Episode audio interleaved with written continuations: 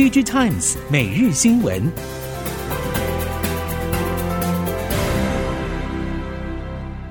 听众朋友您好，欢迎收听 DG Times 每日新闻，我是袁长杰，现在为您提供今天科技产业的新闻重点。首先带您关心的是，苹果 iPhone 十四新机即将发表。在全球手机销售持续低迷之际，iPhone 销售表现仍然屹立不摇。记忆体搭载规格升级也成为了业界的关注焦点，渴望为今年下半年需求不振的行动式记忆体挹注心血。市场预期 iPhone 十四渴望于记忆体规格进行全面升级到六 GB，也将会首度采用 LPDDR5 记忆体，预料将会率先导入于高阶 iPhone 十四 Pro 与 Pro Max 机种。而三星电子将会成为首要供应商，美光、SK 海力士也渴望分批加入 LPDDR5 供应阵营。如今，记忆体三大巨头正摩拳擦掌抢占 iPhone 滩头堡，不只考验着量产稳定性，也意味着苹果可以在不同的供应商之间取得较大的溢价优势。三星电子近日宣告，将于八月十号的 Galaxy Unpacked 二零二二会中发表 Galaxy Fold 与 Flip 折叠新机，也揭开了下半年新一波折叠式手机销售大战的序幕。三星电子总裁暨行动通讯事业部负责人卢泰文表示，早在十年前，三星就已经注意到长方形设计的手机过于传统。当时就开始思考如何透过颠覆性的新技术开发，让手机的操作、尺寸与辨析性进一步提升。之后，三星于二零一九年推出首款折叠式手机，来到二零二一年，全球折叠式手机的出货量已经逼近千万只大关。外界预期，尽管智慧型手机市场受到疫情、战事、通膨影响，但预估今年全球折叠式手机的出货量还是可以达到将近一千八百万到两千万只规模。接下来看到半导体市场，半导体市场前景陷入阴霾。除了今年下半年可能旺季不旺之外，龙头大厂台积电更是直接表示，IC 设计客户的库存调节时间可能会延续到明年的上半年。在这样的负面环境下，IC 设计领先大厂包括联发科、联咏、瑞昱，以及紧追其后的驱动 IC 大厂包括奇景、瑞鼎，甚或是包括翼龙、天钰等中小业者。对于高阶新品及多元布局的动作也越来越大，尤其领先大厂的动作更为明显。这除了是展现出高阶技术的升级进度不受经济大环境波动影响之外，也证明了在市况不佳的情况之下，业界都在积极寻求新的成长突破口。虽然半导体市场在下半年看起来没有太多的正面消息，但是车用 IC 的市况与供需依旧吃紧，目前看起来还没有明显的反转。无论是台系的 IC 设计业者，还是海外 IDM 大厂，对于车用 IC 的市况，普遍都认为没有冷却迹象，客户的要货力道还是很强。供应端虽然有持续在提升，但是距离完全满足客户需求还有一小段距离。一般 IC 设计业者也各自把握这一段难得的黄金时刻，积极推进车用 IC 业务，希望可以在海外 IDM 大厂供货人嫌不足的情况之下，全力扩大市占率。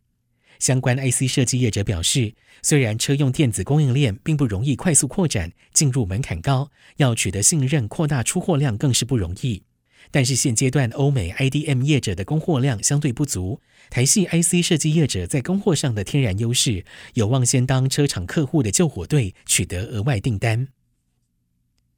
接下来带您关心电动车市场。今年上半年，全球电动车电池市场中，中国企业凭借着庞大内需市场，快速提升市占率。其中，比亚迪的表现更吸引外界目光。不止电动车销售量超越了特斯拉，在电池市场中也紧追龙头宁德时代、乐金能源解决方案。市调机构 SNE Research 表示，上半年全球电动车销量为四百二十八万辆，年增百分之六十三。特别的是，中国受政府电动车普及政策影响，电动车销量就占了两百四十七万辆，占比超过全球一半。受外界瞩目的是，比亚迪总共售出了将近六十五万辆电动车，年增幅度高达百分之三百二十三，超越特斯拉，登上全球销量冠军宝座。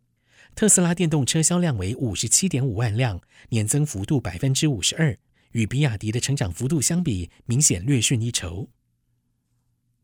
中国六月开始实施购车税减半政策，明显刺激终端买气。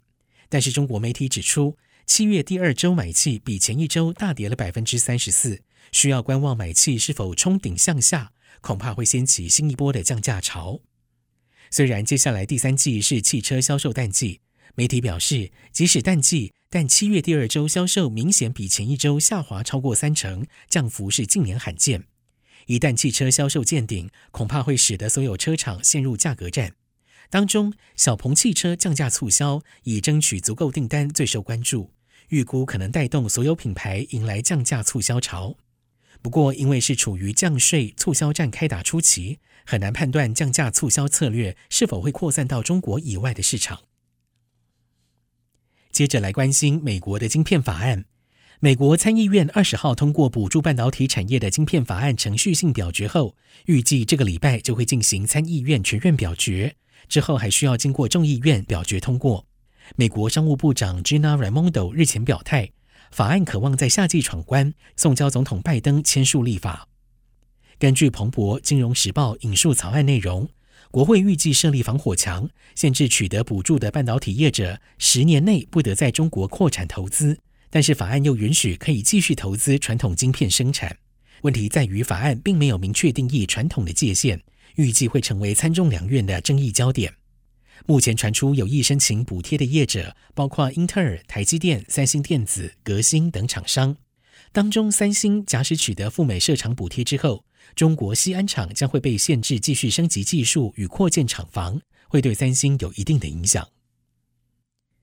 泰国总理帕拉育近期批准了一项智慧城市专案，将会在未来十年耗资大约三百七十亿美元，在曼谷东南方打造一座智慧城市。不只可以促进工业区的发展，也将会成为新一代的商业中心。这个专案也已经吸引来自全球的汽车、机器人、医疗保健和物流公司大约数十亿美元的投资承诺。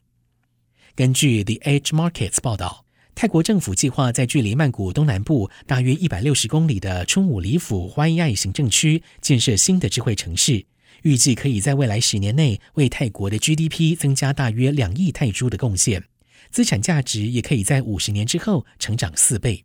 计划到了二零三二年，新智慧城市的住宅区将可以容纳三十五万人，并且可以直接创造大约二十万个工作岗位。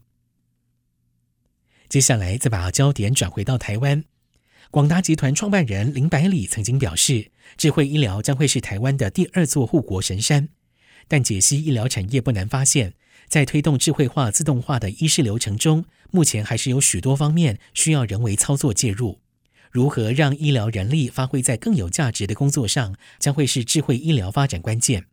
而台湾 ICT 业者的跨域发展突破口就在人工智慧。针对医院的数位转型，会诚智医总经理余金树提出五大方向，分别是智慧手术室、远距医疗、智慧病房、病人安全、用药安全等。而这些也都是台湾资通讯业者可以锁定的市场。另外，在节能减碳方面，余金树提醒，医疗院所可以从周边设施减少耗能，以及医疗耗材上游供应链管理开始做起。历经三年多改造，新竹球场终于重回职棒赛场。台达电子以智慧照明以及控制系统参与重建工程，协助打造全台首座符合国际赛事标准的 LED 智慧照明棒球场。台亚子公司光磊先进显示科技与日本日亚化学技术合作，共同开发制造的全新先进智慧显示器，也成为新竹球场重生的新亮点。台达电表示，这一次导入的高效率数控型 LED 智慧照明系统解决方案，相较于传统球场使用的副金属灯，使用年限长三倍，而且开启时无需预热。更重要在于节电效率达百分之三十八，可有效降低营运成本。搭配采用台达视讯整合的 LED 全彩环形显示荧幕及广告显示荧幕，达到动态多变、最适化的光效及视效，可以大幅度提升观赛品质。以上，DigiTimes 每日新闻由 DigiTimes 电子时报提供，原长杰编辑播报。谢谢收听。